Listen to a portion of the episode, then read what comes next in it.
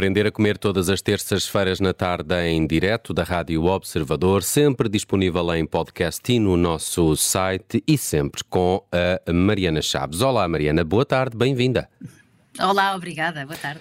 Mariana, eh, continuamos aqui a falar de comidas eh, de verão, não é? Eh, a esta altura do campeonato e com as temperaturas ainda por cima com mais uma subida durante o dia de amanhã, voltam-nos aqui a apetecer as refeições mais ligeiras. E hoje falamos do que pode tornar uma salada um bocadinho mais saborosa. Mas, mas, mas os molhos podem também estragar uma salada. É um bocadinho por aqui, não é?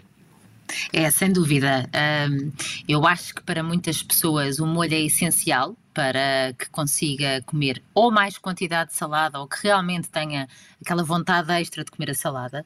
E tendo em conta que a salada é realmente determinante uh, na nossa alimentação para que nós consigamos ter um impacto positivo na nossa saúde, para além de saciedade, mas na nossa saúde, um, era importante perceber se estragamos ou não estragamos e se podemos ou não confiar nos molhos que vemos à venda para para facilitar a nossa vida.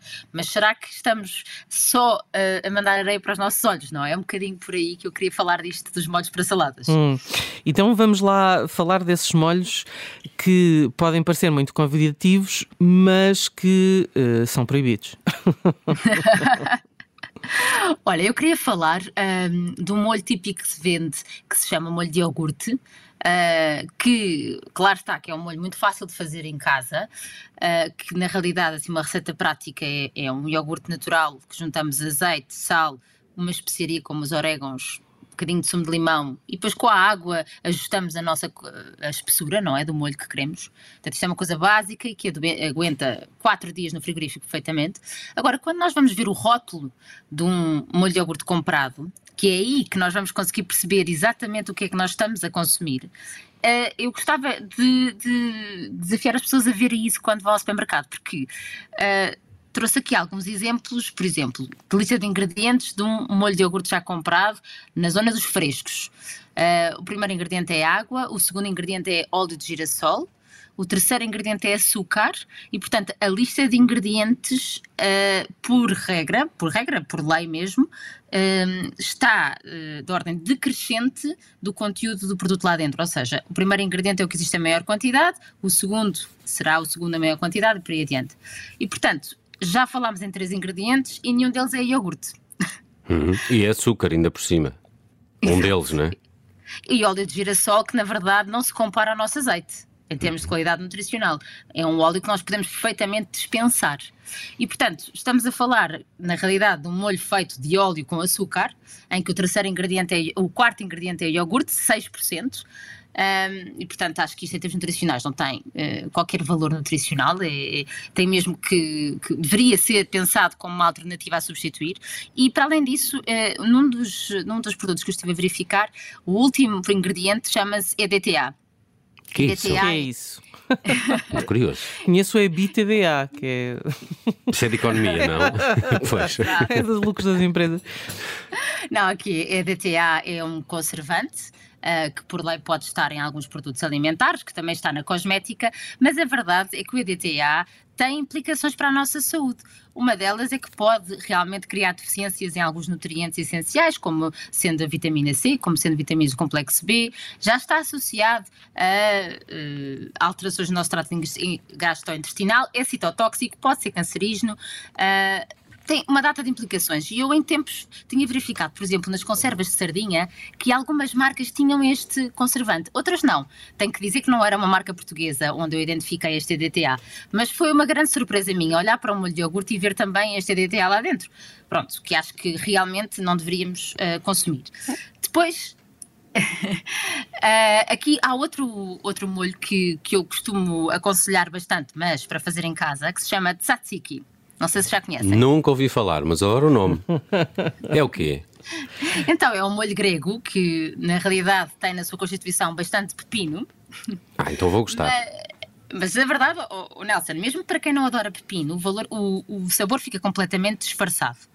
Um, e quando nós vamos encontrar uh, receitas de, tzatziki uh, feitas já prontas, uh, a receita muda bastante consoante o supermercado. Eu também tenho que dizer isto. Enquanto que no molho de iogurte me pareceu tudo mais ou menos com a mesma qualidade nutricional, aqui o tzatziki vive bastantes diferenças.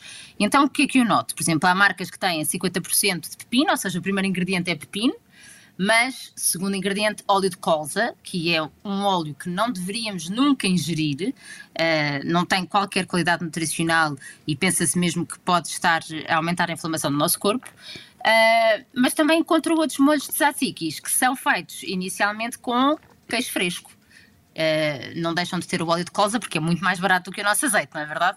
Uh, mas o que é que eu quero também dizer daqui? Este molho é um molho que realmente ajuda a comer a salada, porque é um molho bastante mais espesso, faz lembrar a maionese, que com certeza não será um molho para as nossas saladas de forma regular, uh, e que tem a vantagem de ter o pepino, pode ou não ter hortelã. E quando nós fazemos uma pequena pesquisa na internet, conseguimos perceber que é um molho muito fácil de fazer, porque é iogurte uhum. ou queijo fresco, com pepino misturado e um bocadinho de tempero. Então não recomendas a, a compra de, de molhos? É, é, para esquecer ou há, há alguma alternativa uh, de compra que não nos obriga a fazer um molho? É, é Bruno, é, a ideia seria para comprar que seja vinagrete, ou seja, uhum. que azeite com vinagre, ponto. Uh, mas eu fomento a Para isso acho que se pode fazer em casa. cá está, cá está. Mas eu fomento a utilização de molhos. Eu acho que os molhos são essenciais para nós tirarmos mais prazer da salada. Hum, mas a, uh, a alternativa será fazê-los em casa? Que, que, é super simples. Quando eu dizia há pouco do molho de iogurte, eh, estamos a falar de agarrar numa taça, numa colher e juntar estes ingredientes todos e já está. E fica no frigorífico. Uh, não tem que estar sempre a fazer sempre que eu quiser fazer uma salada. Um, e, e, também há outra vantagem que é, por exemplo, há, uh, precisamente para sexo feminino, normalmente gostam mais das saladas com um toque de fruta. Isso eu tenho visto que claramente fazem com que haja uma maior adesão.